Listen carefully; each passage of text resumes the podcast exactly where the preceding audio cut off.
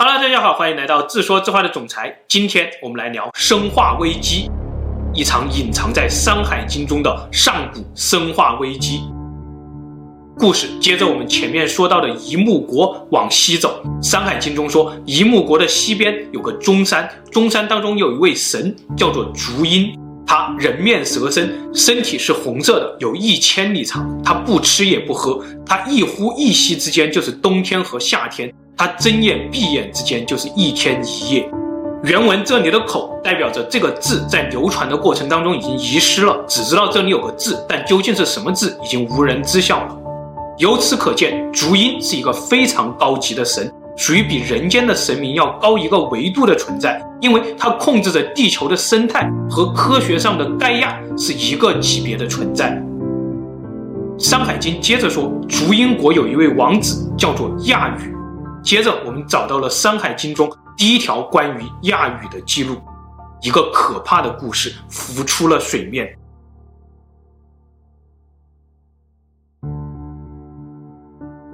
很久很久以前，竹英国的一位王子亚羽，他离开竹英国，来到我们的世界做官，或者说叫做神明。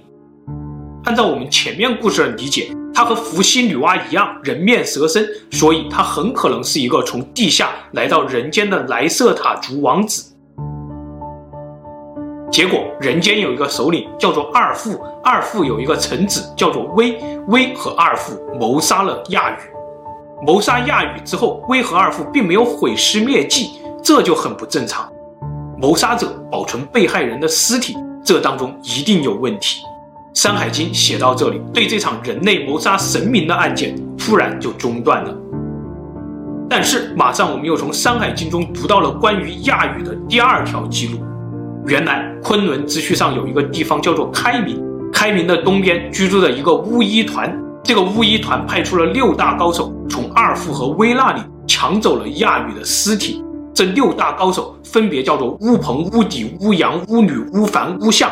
然后六大高手合力用不死之药试图复活亚羽。他们为什么要复活亚羽呢？目的是什么呢？到这里，《山海经》又突然不写了。上面的问题我们所有人不得而知，但同时我们也不知道六大高手是否成功复活了亚羽。接着，我们找到了《山海经》在另一卷书中给出了一条残存的线索。从这条线索当中，我们大概得知了亚羽是死是活。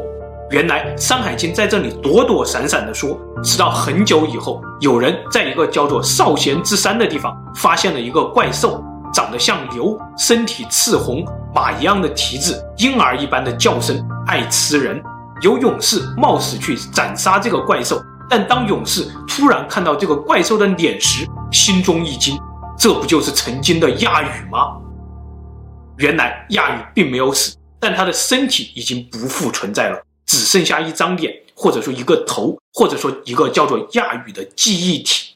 究竟是二副和威把亚羽的尸体破坏的只剩下了一个头，还是六大巫医对亚羽做了什么恐怖的实验？没有人知道，因为此时的二副和威以及六大巫医都已经不知去向，而亚羽也变成了一个只会像婴儿一样嘤嘤哭叫的怪物。然而，亚羽为什么要开始吃人呢？又为什么要吃人呢？故事发展到这里，我们似乎隐约地看到了巫医团背后不可告人的秘密，似乎一场上古的生化危机正在慢慢展开。但是就在这里，《山海经》中与这场谋杀案所有的相关人物全部断绝了，似乎《山海经》在有意隐藏什么。接着，我们从亚语变成怪物这一点出发，去《山海经》中寻找第二条线索。于是，我们从《山海经》中找到了很多这样的记录：声音像婴儿，爱吃人。看来，无论《山海经》世界当中的南山、北山、东山等等各地，都有一些长相奇葩的生化怪物，他们都只会像婴儿一样的叫，爱吃人。他们和亚鱼遭遇如出一辙。难道这些怪物都是巫医团的生化实验品吗？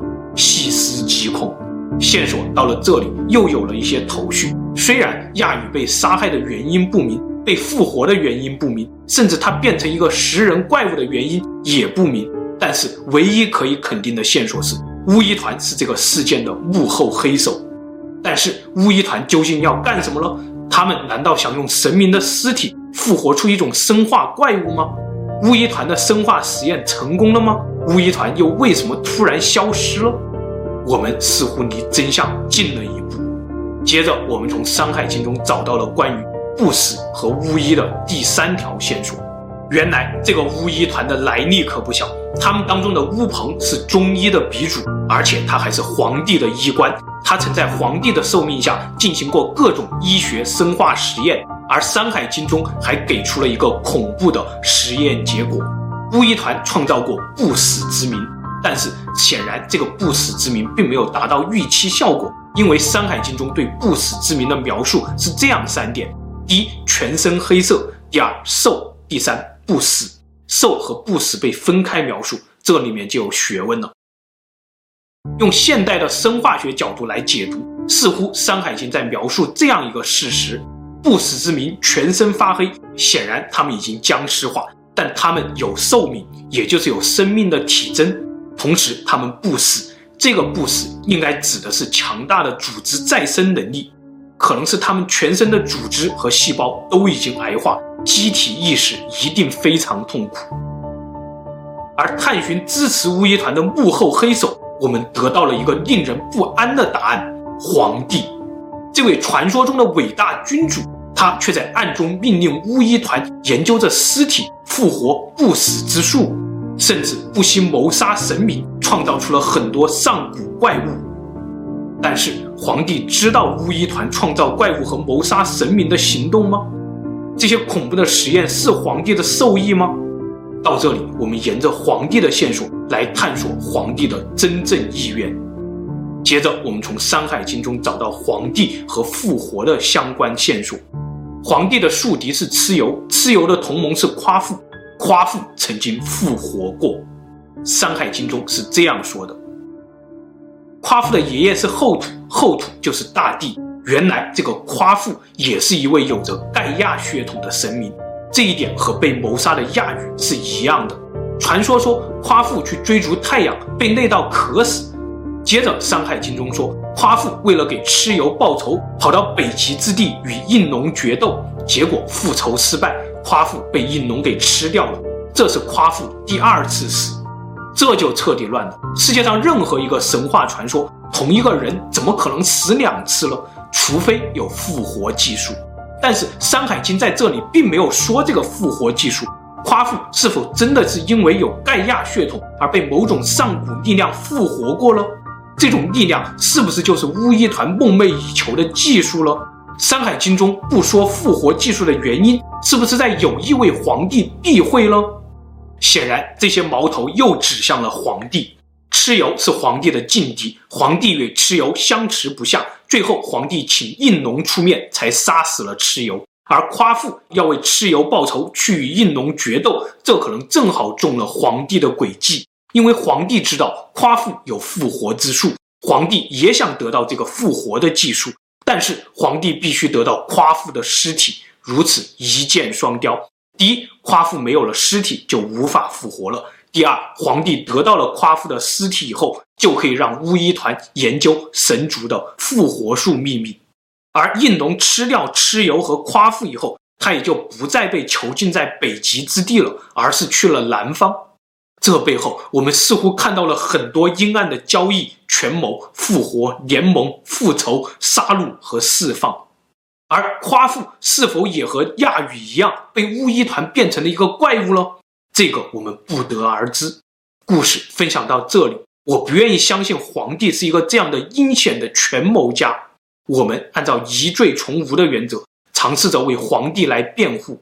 于是，我们从《山海经》中找到了重要的。第四条线索，在这里，《山海经》中出现了一个重要的人物吕丑。通过描述，我们推测出来关于吕丑的这样几件事儿：第一，吕丑有一只大螃蟹是他的坐骑；第二，吕丑是群巫之首，群巫对他毕恭毕敬。吕丑出现是为了调查谋杀神族这件事儿；第三，吕丑的调查有了完美的结果，但是这背后的恶势力企图再次谋杀吕丑。第四，吕丑死后，人间的君主皇帝为他派出了一国之兵守护他的坟冢，这个国家叫做葬夫国。于是吕丑的故事，我们似乎可以编织出来了。吕丑是一位童颜永驻的少女，同时她也是代表神族管理人间巫术的总理人。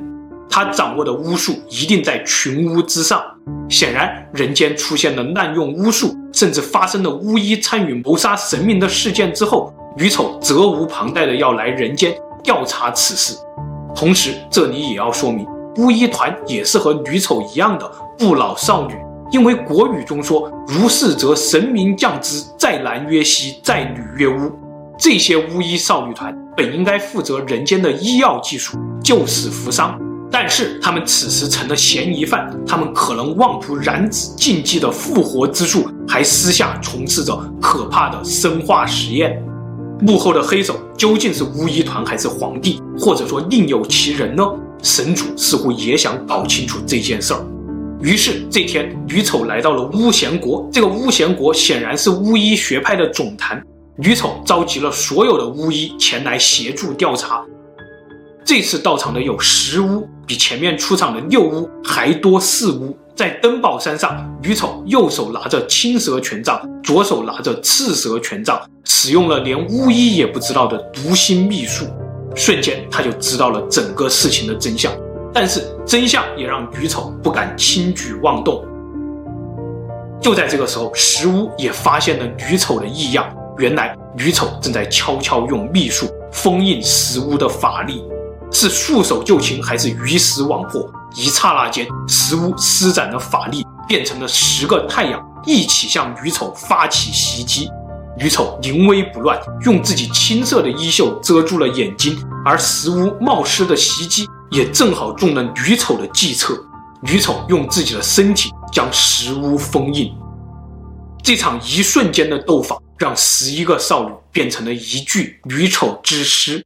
女丑之尸永远保持着一位青衣翩翩的少女用衣袖遮住面颊的样子，也是在这一瞬间，谁也没有注意到女丑的坐骑大螃蟹已经带着所有的真相回到了神国，报告调查结果。这之后，皇帝的嫌疑洗清了，一场险些发生的上古生化危机也就此化解了。皇帝派出了一国之兵。世代守护那个封印十巫的女丑之师，防止巫术再被带到人间。而神族也彻底收回了巫术，只向人间传授医术。于是，皇帝虔诚地向岐伯、雷公询问医疗的要义，并且记录下《黄帝内经》。关于这场上古生化危机的具体阴谋，我们从《山海经》中又找到了最后的线索。原来这十巫原本是女娲造人后派遣在人间的十位使者，他们掌握着救死扶伤的巫术和沟通神明的话语权。结果到了皇帝的时代，他们不甘居于皇帝之下，妄图用巫术让自己成为女娲，成为新的造物主，妄图在人间创造一个生化怪物的乐园。为此，他们秘密科研，制造怪物，甚至谋杀神明。